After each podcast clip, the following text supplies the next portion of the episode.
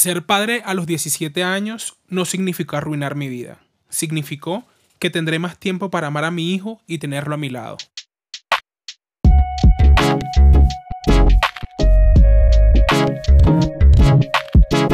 Hola a todos, sean bienvenidos a Desde la Vibra con su host Nelson Osorio. Oigan, el episodio de esta semana es muy especial porque el viernes que acaba de pasar, 31 de marzo, mi hijo Salomón cumplió 8 años y para celebrarlo vamos a contar un poco de nuestra historia y cómo ha sido para mí ser un papá joven. Esta historia inicia en el 2012, hace ya un tiempito, era literalmente un niño, o sea, tenía 15 años descubriendo muchas cosas, descubriendo mi personalidad, descubriendo qué cosas me gustaban, descubriendo entre esas mi sexualidad. Y para nadie es un secreto que a esa edad las hormonas están despertando con mayor intensidad y, y es un afán desenfrenado de experimentar muchas cosas, de querer conocer autoconocerse y conocer a otras personas también, em, como si no hubiera tiempo para hacer más cosas. Entonces, em, en esta edad nosotros estamos como con ese deseo muy despierto, con muchas ganas de muchas cosas y es muy importante saber que cada cosa tiene su tiempo, que debemos quemar las etapas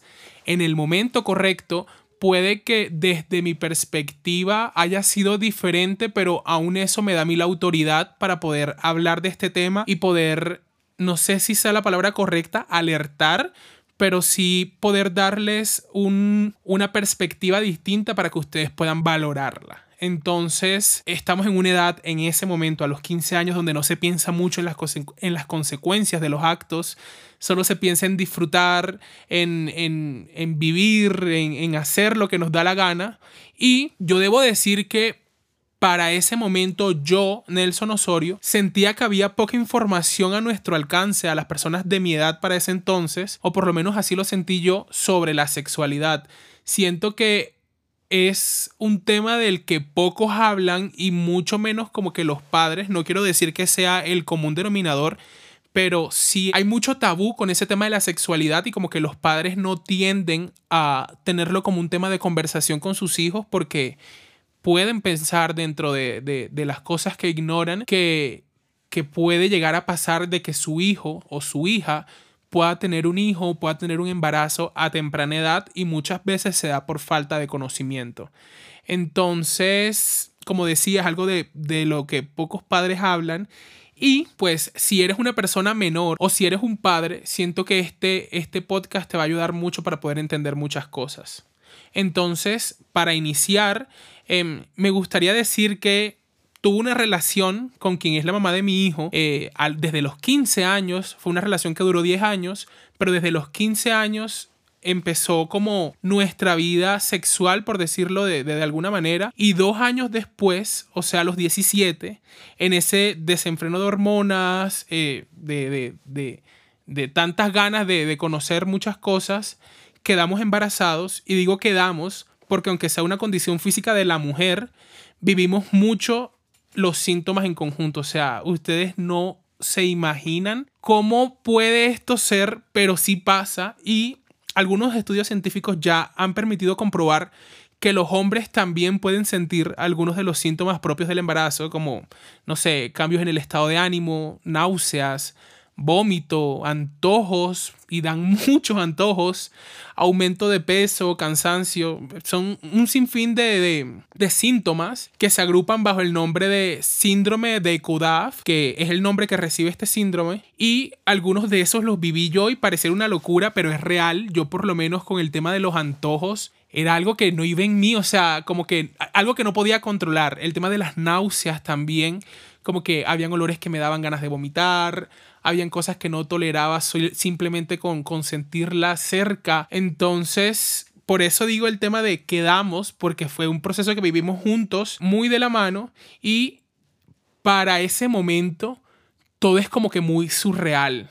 O sea, tú sí crees lo que está pasando porque obviamente lo estás viviendo, pero como que no estás 100% aterrizado de tu realidad y de las cosas que se te vienen. O sea, ser padres no es como que un juego, como que estoy experimentando para ver qué pasa. Ser padre es una responsabilidad muy grande y al principio yo lo sentía así, como que sabía lo que se nos venía, pero para el momento no era consciente de toda la responsabilidad que acarrea tener un hijo. Y aquí quiero aprovechar para enviar una alerta a las personas con vida sexual activa que no están en busca de bebés. Oigan, cuídense. Hay muchos métodos para cuidarse, o sea, existen condones, pastillas, inyecciones, cirugías reversibles y no reversibles, así que ya como que en este punto un embarazo no deseado o un embarazo no es realmente una sorpresa porque hay muchas maneras de poder evitarlo en caso de que tú no estés en busca de eso.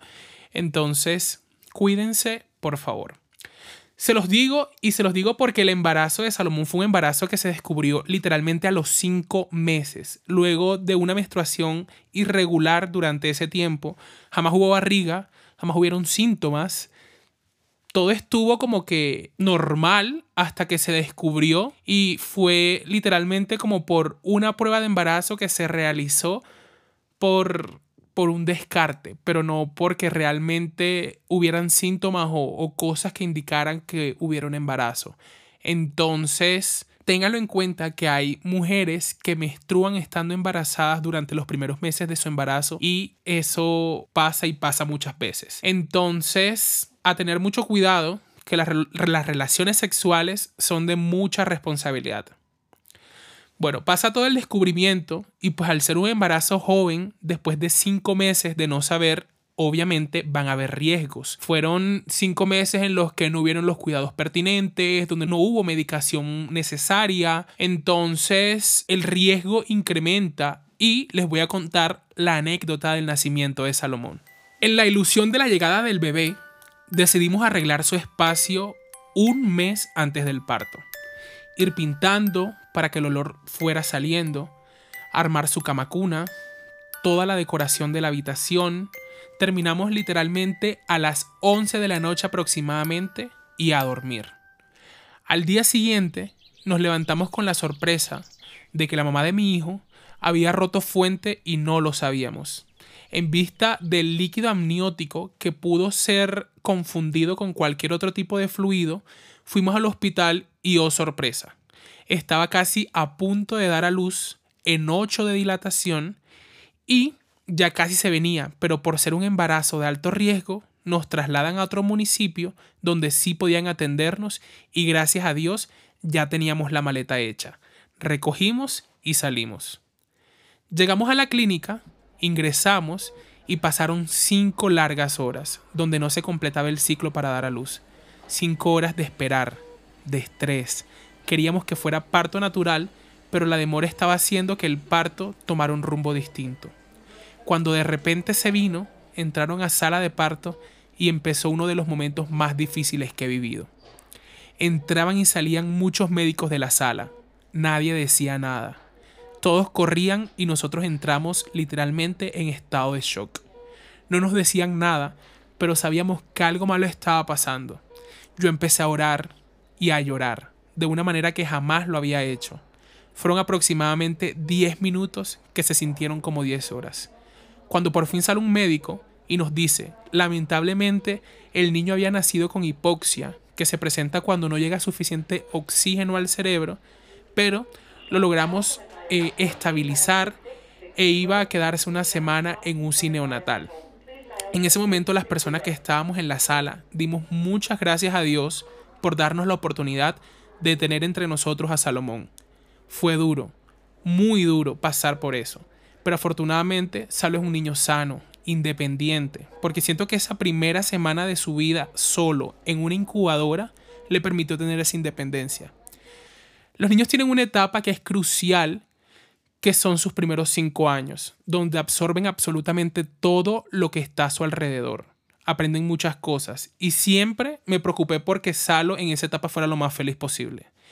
Que estuviera rodeado de lo mejor. Y no hablo cero de lo material, sino de tiempo de calidad, de tener un padre presente aún en la distancia por mi universidad. Los que escucharon podcasts anteriores saben que yo estudié en Barranquilla, después me moví a Bogotá, entonces poder estar yendo y viniendo, pero aún en la distancia, ser un padre presente que literalmente lo llamaba todos los días, todo el día, Hablábamos por teléfono todas las noches antes de dormir. Salomón sin, sin mi llamada no dormía. Eh, jugábamos. Tengo muchas fotos de Salomón pequeño que les compartiré en mis redes sociales en, en esta semana especial dedicada a él. hicimos muchos planes solos él y yo, como ir a la playa a las 6 de la mañana, ir a juegos de un centro comercial, ir a cine, aunque se portara pésimo en cine cuando estaba chiquito, ir a comer un helado. Hice su primer cumpleaños todo literalmente a mano. El primer cumpleaños de Salomón fue de M&M's y quise que fuera de esa manera con la intención de que recordara todo y me encargué de llenar su memoria de muchos recuerdos lindos con, lindos con, con su papá para que él pudiera cuando estuviera grande o un poco más grande poder tener en su mente presente que ha tenido un papá que se ha esforzado por dar lo mejor. Porque a fin de cuentas nadie te enseña cómo ser buen padre. No existe un manual, no hay una cartilla o un libro que tú puedas leer porque las mismas circunstancias te van dando las herramientas para que puedas ser el mejor papá y ni siquiera el mejor papá del mundo, sino el mejor papá para tu hijo.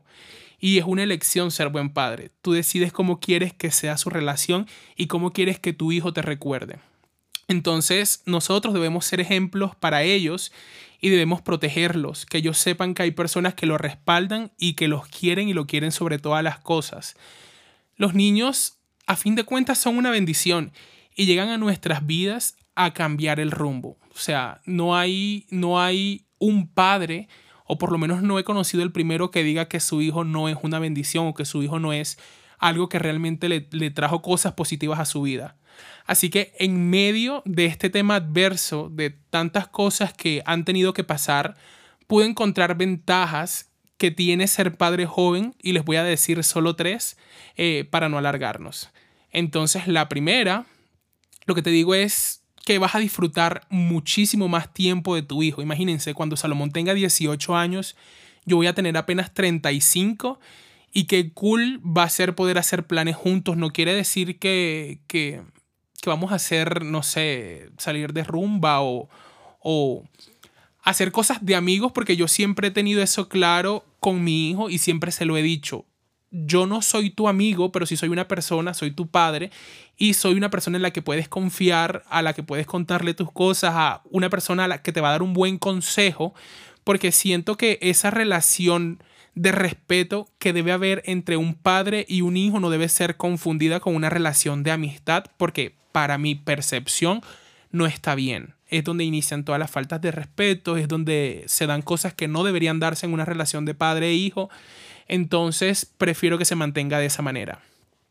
Segundo, tener ideas frescas para poder entender, entender, sus problemas y esto se da gracias a que como no somos de generaciones muy lejanas, para mí va a ser más fácil poder entender las situaciones por las cuales él pueda estar pasando y lo voy a entender de una mejor manera porque simplemente su realidad no va a estar muy alejada de la mía. Y tercero, yo desde mi creatividad siempre busco la forma de hacer las cosas viendo un poco más allá. Por ejemplo, para este cumpleaños que acaba de pasar, Salomón me dice, papá, quiero una fiesta de tiburón y quiero que sea una pool party. Yo le dije como que, ok, Salo, hagamos lo siguiente. Hay un álbum que está en tendencia, que es Un verano sin ti, de Bad Bunny. Bad Bunny tiene una canción que menciona al tiburón. ¿Por qué no hacemos un verano con Salo y que la temática de tu cumpleaños sea todo este tema de, la última, del último álbum de Bad Bunny e incluimos al tiburón en todo el tema de la decoración.